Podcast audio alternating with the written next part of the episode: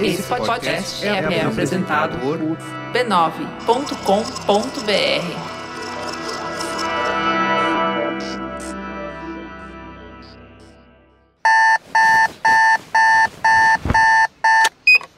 Quarta-feira. Ainda falta muito tempo para a semana acabar. Você acha difícil acordar para trabalhar todos os dias? Sente que o seu emprego é uma coisa distante de você? Que você não decide, não ganha o quanto deveria, faz coisas sem sentido.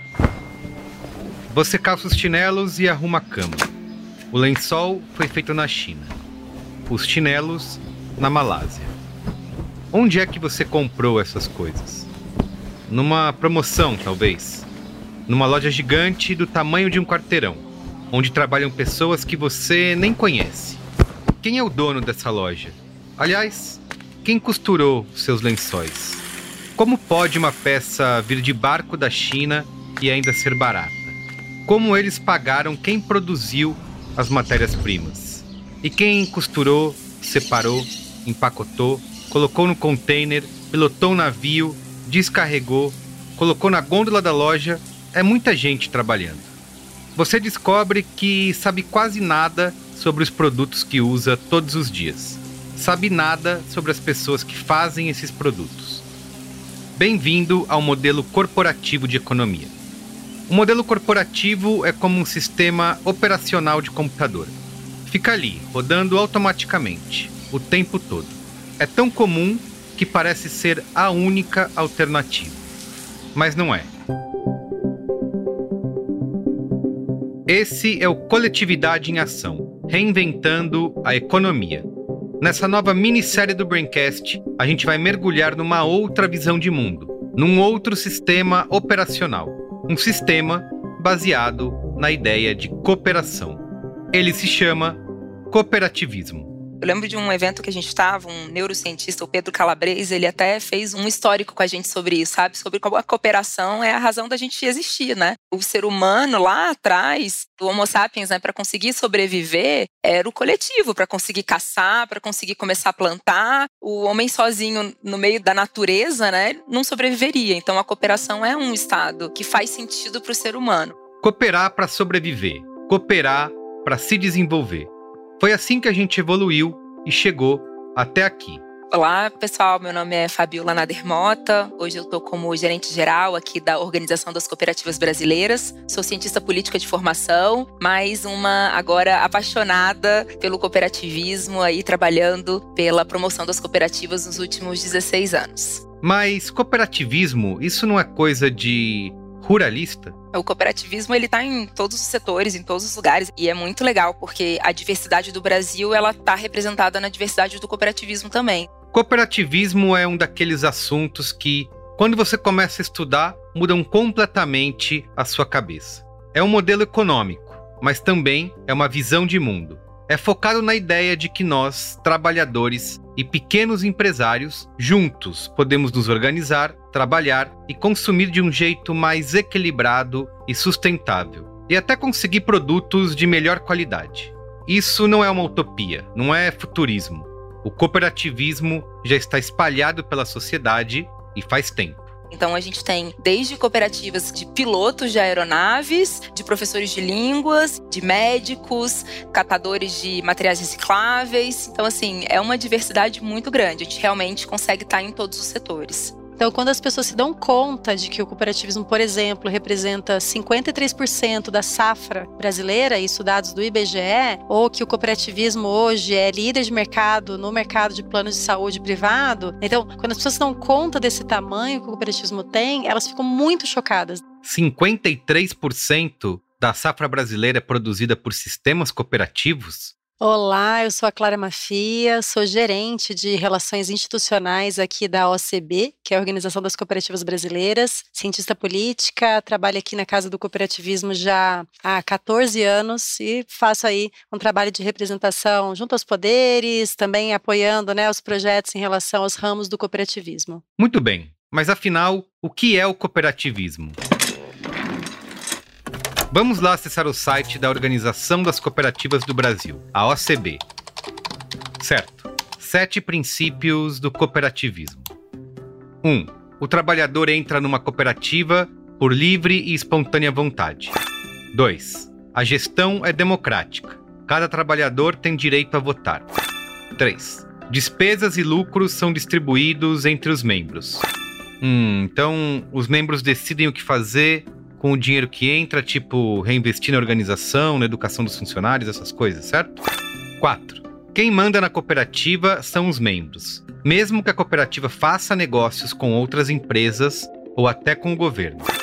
5. Os membros se comprometem em promover a educação e formação uns dos outros. 6. Cooperativas ajudam outras cooperativas. 7. Cooperativas devem contribuir para o desenvolvimento sustentável das suas comunidades. Hum, interessante, mas chega de princípios, eu quero saber um pouco de história.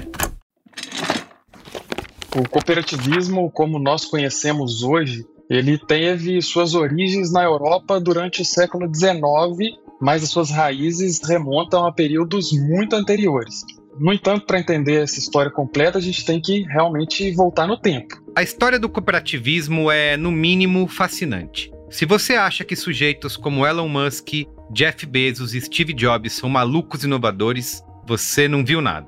Olá, meu nome é Laíra, eu sou professor da Universidade Federal de Viçosa, em Minas Gerais. Tenho doutorado em administração na Universidade Federal de Minas Gerais. Conduzo há muito tempo essa agenda de pesquisa relacionada ao cooperativismo. A cooperação é anterior ao cooperativismo e faz parte da história humana.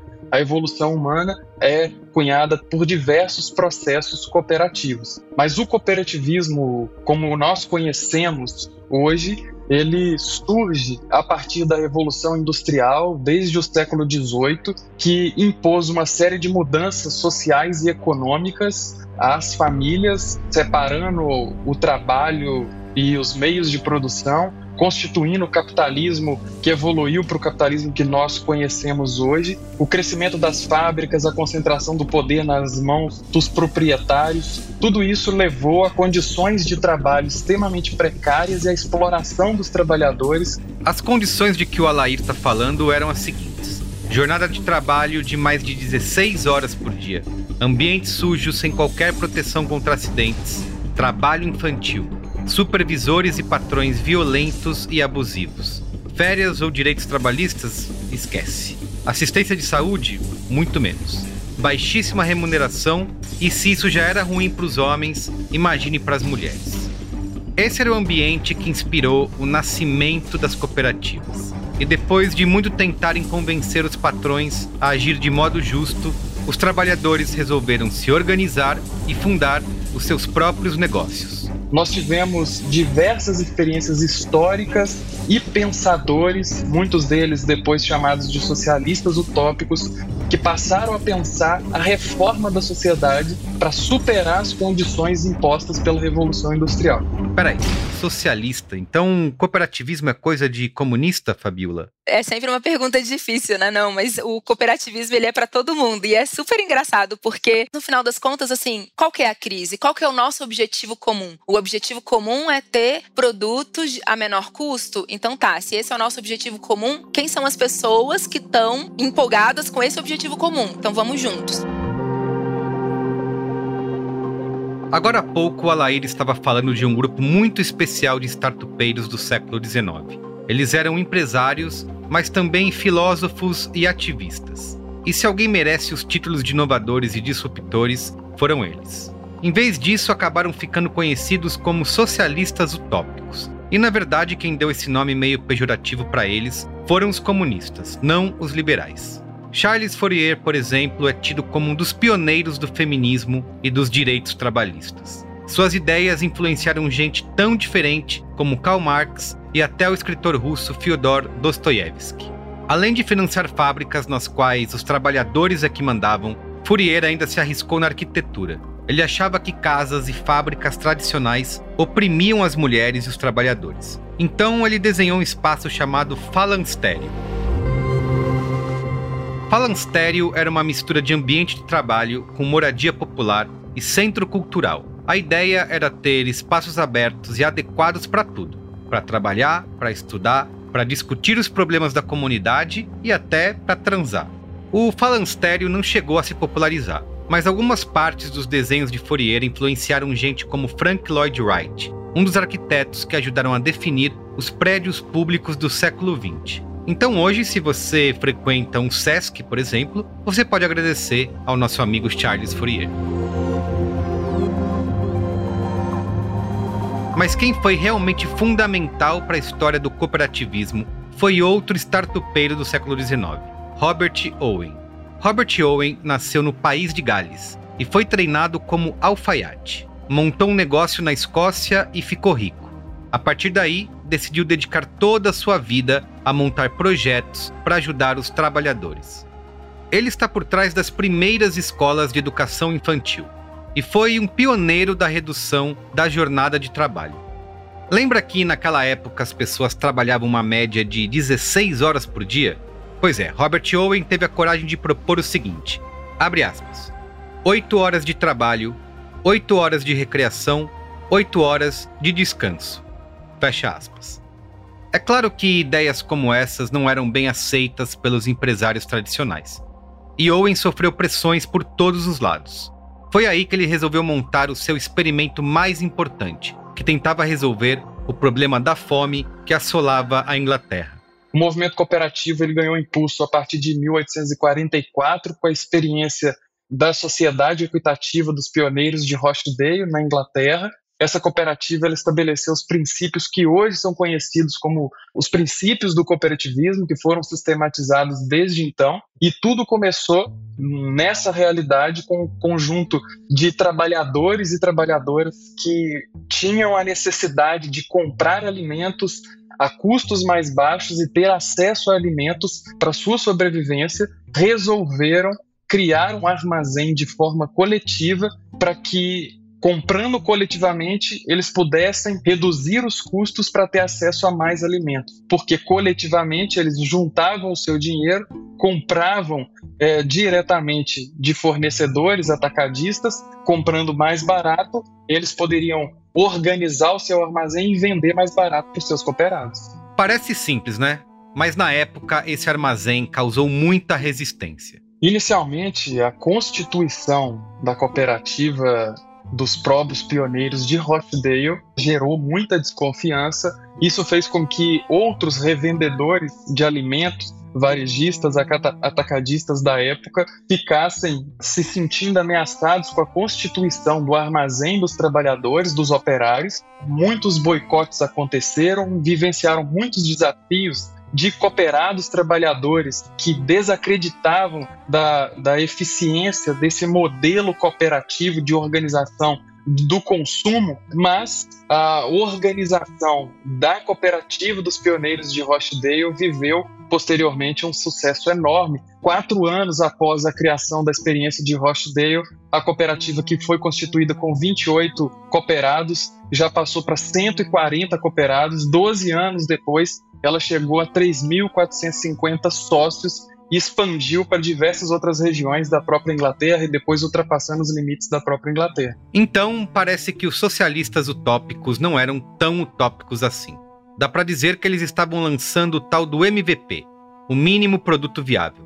Eram experimentadores trocando pneu com o carro andando, testando e corrigindo suas ideias, na prática a experiência de Rochdale para mim deu certo, se orientando pelas experiências dos socialistas utópicos, mas adicionando uma série de elementos, entendendo, por exemplo, o que é que motivava a pessoa a permanecer dentro da organização cooperativa e como é que essa pessoa teria acesso aos resultados econômicos do empreendimento que ele passou a ser proprietário e fazia parte. Então, a divisão dos resultados econômicos não deveria ser equitativa, mas proporcional ao trabalho que cada um desenvolve, à produção que cada um entrega, ao que cada um consome na cooperativa que ele faz parte. Então, quanto mais um cooperado participa, mais ele tem direito aos resultados econômicos. Essa foi um dos elementos importantes que foram aprimorados e depois se transformaram também em princípios cooperativistas. Certo, mas isso funciona aqui no Brasil?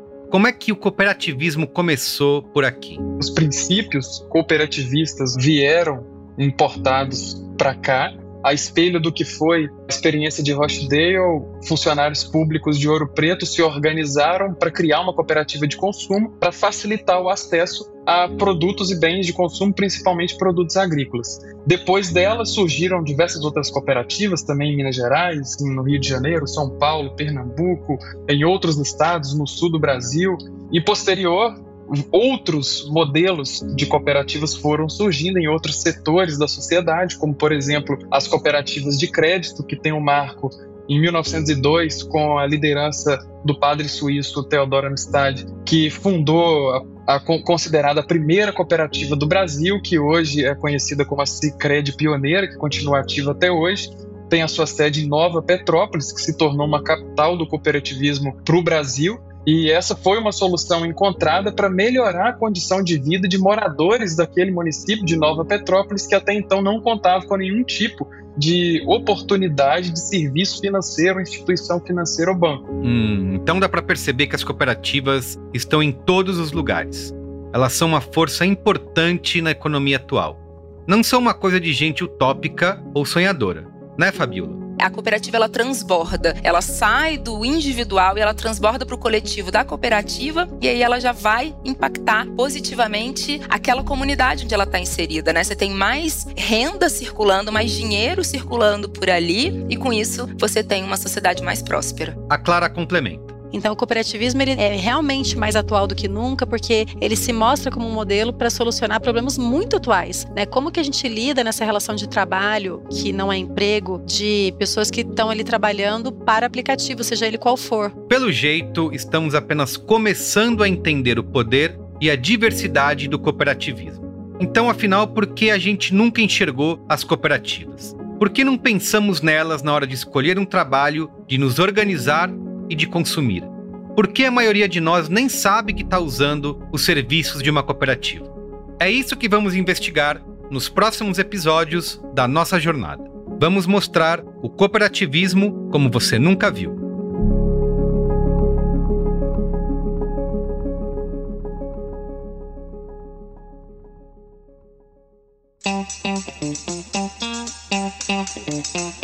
Imagine se você pudesse ser o dono do seu próprio negócio, com direito à participação nas decisões e nos resultados. Se você trabalhasse em um lugar que pensa no futuro das pessoas e aposta na força do coletivo.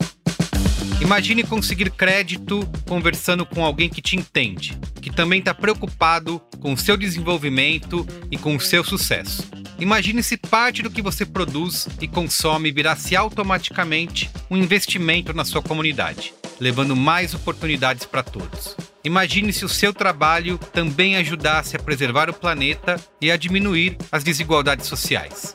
Isso parece bom demais para ser verdade, mas não é. Eu estou falando do segredo menos secreto dos últimos 200 anos: as cooperativas.